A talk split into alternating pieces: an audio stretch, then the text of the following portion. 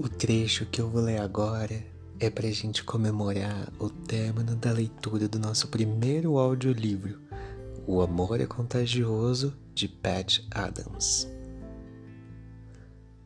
Todos nós precisamos de cura e somos todos carentes de atenção, afeto e solidariedade.